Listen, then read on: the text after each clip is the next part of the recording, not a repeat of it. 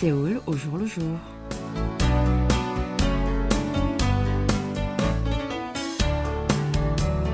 Bonjour à toutes et à tous, merci de nous retrouver pour cette nouvelle édition de Séoul au jour le jour de ce jeudi 5 janvier.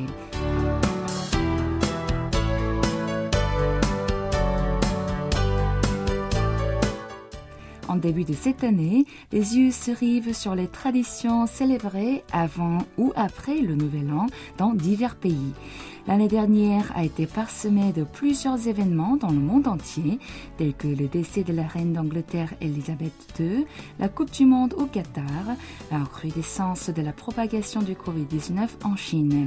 Alors, nous allons nous intéresser aujourd'hui aux coutumes de fin et début d'année en Corée du Sud, sans oublier celle de la France qui est plus ou moins installée dans la communauté française au Pays du Matin Clair.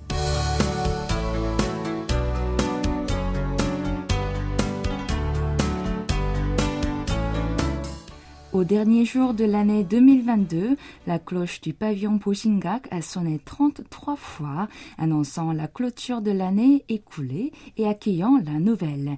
Les Séoliens ont pu réentendre cette sonnerie du réveillon après trois ans d'absence en raison de l'épidémie de Covid-19.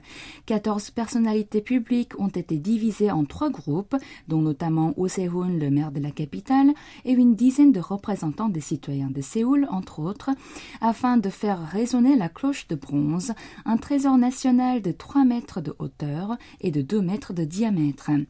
La cérémonie du 31 décembre est organisée pour prier pour la paix et la tranquillité tout au long de l'année. Le réveillon du Nouvel An, Teya en coréen, se traduit par supprimer les ténèbres en caractère chinois. En d'autres termes, cela signifie dissiper l'obscurité, laisser partir la vieille année et recevoir la nouvelle. À l'origine, cette pratique sonner la cloche vient des temples bouddhistes dans lesquels les moines frappent la cloche 108 fois le soir du Nouvel An afin de se débarrasser des 108 souffrances du peuple.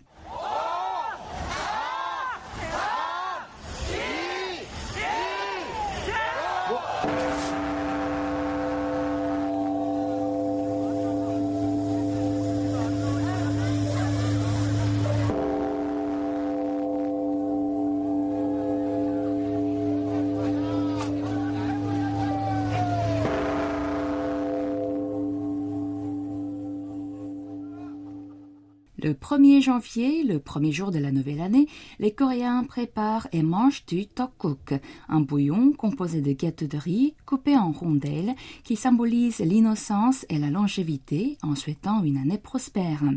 En comparaison du tteokguk en Corée, la France consomme des galettes des rois à l'occasion de l'épiphanie, le premier dimanche après le 1er janvier, une fête chrétienne qui célèbre la visite des rois mages à l'enfant Jésus, célébrée le 6 janvier.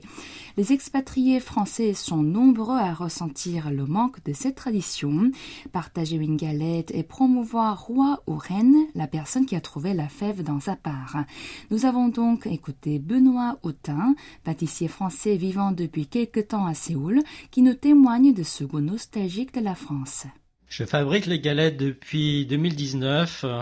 J'ai commencé quand je travaillais au bistrot L'Empreinte à Hongdae, qui était tenu par Grégory Desfraises et Moon Yeonjin. Je me souviens qu'on avait organisé une après-midi de jeux de société avec dégustation galettes et l'ambiance était très conviviale. Je mets des fèves dans les galettes et euh, les couronnes sont aussi fournies. Concernant les fèves et les couronnes, on doit les acheter en import de France et on doit s'y prendre en avance, car rupture de stock. J'ai choisi les fèves disponibles. Cette année, c'est Petit Jésus et Sainte Marie. Depuis ma première vente, il y a une forte augmentation de commandes. Et aussi beaucoup de boulangeries-pâtisseries sur Séoul en proposent aussi. À l'instar du Stollen, je pense que les galettes des rois vont devenir populaires. Mes clients sont pour la plupart français, mais j'ai quelques clients coréens. Je pense qu'ils m'ont sans doute vu sur le marché de Noël du lycée Xavier. Euh, on peut difficilement parler de goût préféré chez les Coréens concernant la galette. Sur Séoul, en tout cas, tout le monde propose la frangipane, hein, qui est la, galette traditionnelle. C'est-à-dire celle à la crème d'amande et euh, pâte feuilletée. Je vends aussi la galette à la crème pâtissière vanille et pomme tatin, mais je pense que les traditions sont plus fortes. Je vous souhaite une bonne fête de l'Epiphanie 2023.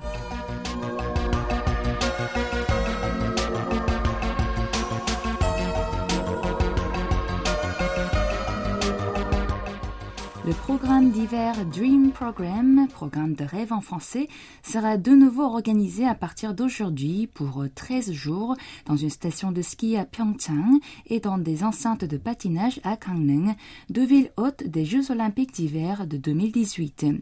Le fonds créé pour rendre hommage à ce rendez-vous international du sport d'hiver, le ministère de la Culture, du Sport et du Tourisme et la province de Gangwon y accordent leur parrainage pour les 131 participants venant de 32 pays différents. Lancé en 2004, le programme célèbre donc cette année sa 19e édition après trois ans de suspension en raison du Covid-19. Les adolescents vivant dans des environnements où ils n'ont pas accès à des sports hivernaux tels que le ski ou le patinage sont invités à découvrir ce domaine ainsi que la culture coréenne. Depuis ces deux dernières décennies, 2398 personnes en ont profité, dont plus de 100 d'entre eux ont même participé à des compétitions internationales. Récemment, deux athlètes mongols, anciens bénéficiaires du Dream Program, ont participé aux Jeux paralympiques d'hiver de Pékin en 2022. Cet exemple permet de confirmer la longue histoire et les bons résultats de ce programme de soutien du pays du matin clair. Cette année, l'événement a repris après trois ans de suspension. L'objectif, c'est de faire naître des jeunes talents qui seront plus tard sélectionnés aux Jeux olympiques de la jeunesse d'hiver de 2024, organisés par la province de Gangwon. Pour ce faire, des académies ouvriront leurs portes proposant des entraînements intensifs par discipline. En particulier, Julien Yi, entraîneur malaisien qui a réalisé son rêve de devenir olympien grâce à Dream Program, et Terem Pochak Buyambadoluz, un athlète mongol qui se prépare pour les Jeux paralympiques de Milan 2026. Tous deux se rendront à Pyeongchang afin de transmettre leurs expériences et savoir-faire à des jeunes pousses. Représentants du fonds de Pyeongchang a déclaré qu'il apporterait lui aussi tout son soutien pour renforcer l'expertise de ce projet, afin d'élargir le milieu du sport d'hiver dans le monde entier et d'éduquer les futurs sportifs des Jeux olympiques et paralympiques à l'approche de l'événement de Gangwon 2024.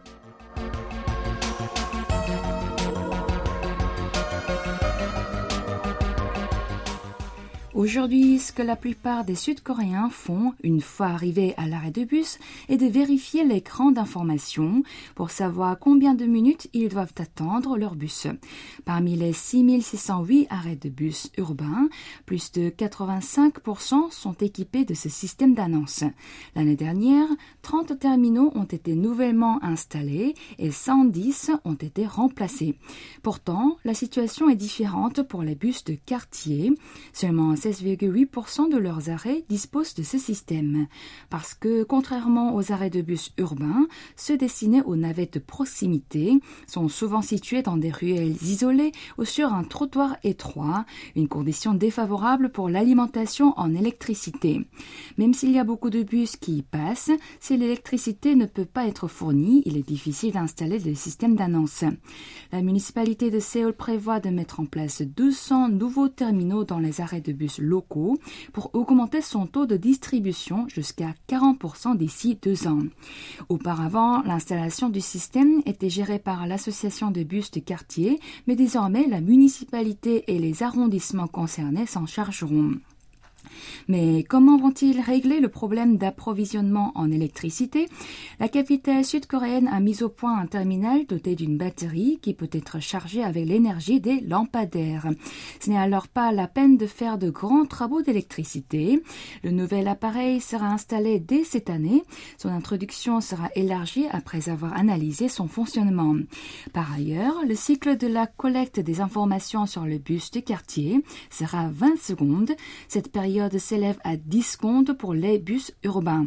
Les passagers seront également informés sur les changements de trajet des bus ou des incidents imprévus qui retardent les véhicules. Yoon Jong-jang, directeur du bureau du transport urbain de Séoul, a déclaré que ce projet améliorerait la qualité de vie du transport des habitants et que la municipalité ferait de son mieux pour réaliser les politiques du transport axées sur les personnes à mobilité réduite. Eh bien, je, je, vous propose de prendre une petite pause musicale. Écoutons ensemble 태양을 피하는 방법, How to Run from the Sun, interprété par Rain.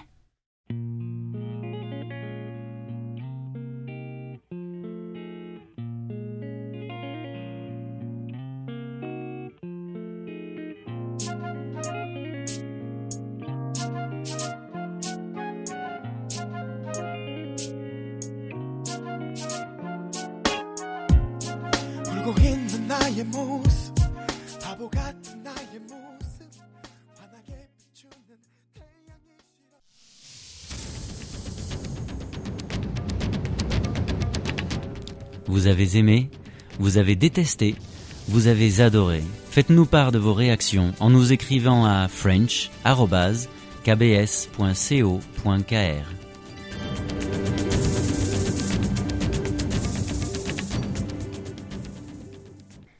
Bienvenue si vous venez de nous rejoindre. Vous écoutez Séoul au jour le jour en compagnie de Kim Hong-jus, jeudi 5 janvier. À la suite de la levée des mesures de distanciation sociale le week-end dernier, les quartiers animés ont regorgé de gens qui sont sortis célébrer le nouvel an. Même après le coucher du soleil, les rues étaient éclairées avec des enseignes des restaurants et des bars et les lumières qui en émanent. Ces lumières artificielles excitent les fêtards, mais d'autres souffrent de l'absence de nuit noire. Selon la loi sur la lutte contre la pollution lumineuse, la pollution lumineuse désigne un état où accès de lumière artificielle empêche les citoyens de mener une vie saine et agréable ou porte atteinte à l'environnement. Alors, quelles sont ses conséquences? Les nuisances lumineuses perturbent le rythme circadien ou horloge biologique d'un cycle de 24 heures. Elles sont donc susceptibles de provoquer des insomnies, du diabète ou encore une dépression. Dans le pire des cas, elles risquent d'inhiber la synthèse de la mélatonine, entraînant un cancer du sein, du rectum ou de la prostate. En fait, le nombre de plaintes civiles sur la pollution lumineuse a augmenté de 13% entre 2016 et 2021 sur tout le territoire. D'après les, données du ministère de l'Environnement, le chiffre a doublé à Daegu et s'est multiplié par 3,7 à Busan. En 2021, les autorités publiques ont recensé 7915 plaintes, un record jamais atteint depuis 2013. Par rapport à 2018, avant l'apparition du Covid-19, le nombre a progressé de plus de 10%. Alors que la pollution de l'air a reculé sur fond de pandémie qui a entraîné une récession économique et une baisse des activités extérieures, la nuisance lumineuse a en revanche gagné du terrain. Beaucoup de commerces laissent leurs éclairages allumés, même après avoir fermé, et la lumière des appartements gêne davantage les voisins parce que les gens ont tendance à passer plus de temps chez eux depuis la propagation du Covid-19. En fait, la loi sur la lutte contre la pollution lumineuse entraîne en vigueur en 2013 permet de contrôler le niveau de luminosité et la durée de l'éclairage. Pourtant, les petits commerces ne font pas l'objet de la contrainte. La législation concerne seulement les panneaux d'enseigne dont la longueur dépasse 10 mètres, les bâtiments de plus de 4 étages ou ceux d'une surface supérieure à 2000 mètres carrés. Alors, les médias façades, les écrans géants installés sur les murs extérieurs des immeubles, ni la lumière excessive des arrêts de bus ne sont régulés. L'éclairage des publicités ou des décorations qui font partie du domaine privé sont également exclus. Le deuxième plan contre la pollution lumineuse du gouvernement arrive à son échéance cette année. En élaborant le troisième, le ministère de l'Environnement prévoit d'examiner les angles morts qui sont hors de portée de la loi. Il compte également élaborer une carte de la pollution lumineuse pour visualiser son état des lieux, tout comme les pollutions sonores de l'air et de l'eau.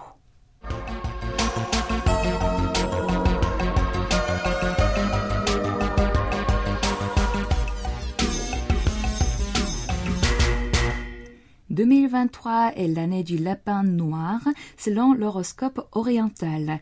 À partir de cette année, on pourra connaître les habitats et la densité de population du lièvre coréen, espèce endémique de la péninsule coréenne.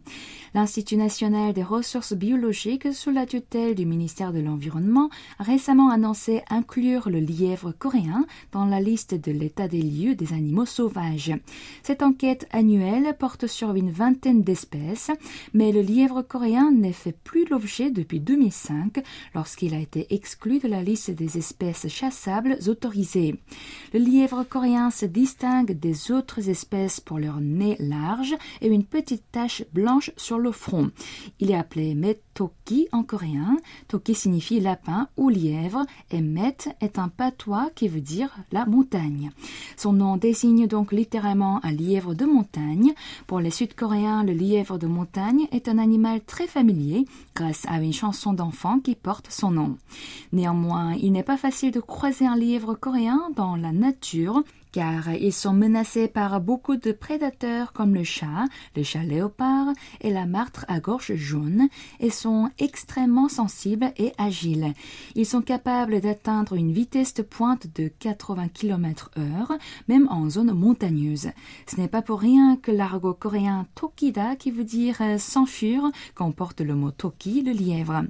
Selon une recherche de 2018 que l'Institut a réalisée auprès de six lièvres coréens, leur sphère d'activité s'est élevée jusqu'à quasiment 275 000 mètres carrés.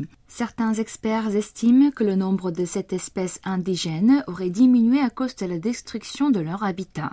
En effet, contrairement à leur nom original, les lièvres coréens préfèrent vivre dans les prairies plutôt que les montagnes. Suite aux projets gouvernementaux du reboisement, les forêts se sont élargies sur le territoire, mais celles des arbrisseaux ou des rousseaux se sont rétrécies au contraire. Selon l'état des lieux de cette espèce menée jusqu'à 2004, son nombre était de 11,5 pour 100 hectares en 1999.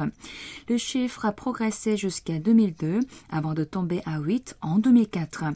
À en croire un responsable de l'Institut, le lièvre coréen est un animal herbivore représentatif de la Corée du Sud et il constitue une proie principale des prédateurs.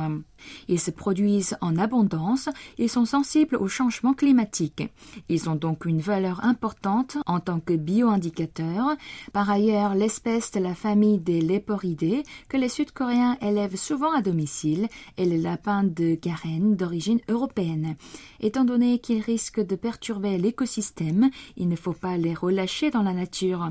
Comme les lapins font partie des animaux de compagnie en vertu de la loi sur la protection des animaux, ce qui les abandonne risque d'être puni. Récemment, des enseignants d'une école primaire de l'arrondissement de Sodemon à Séoul ont remis en liberté des dizaines de lapins de Garen élevés dans l'établissement, ce qui a suscité l'ire des associations des droits des animaux.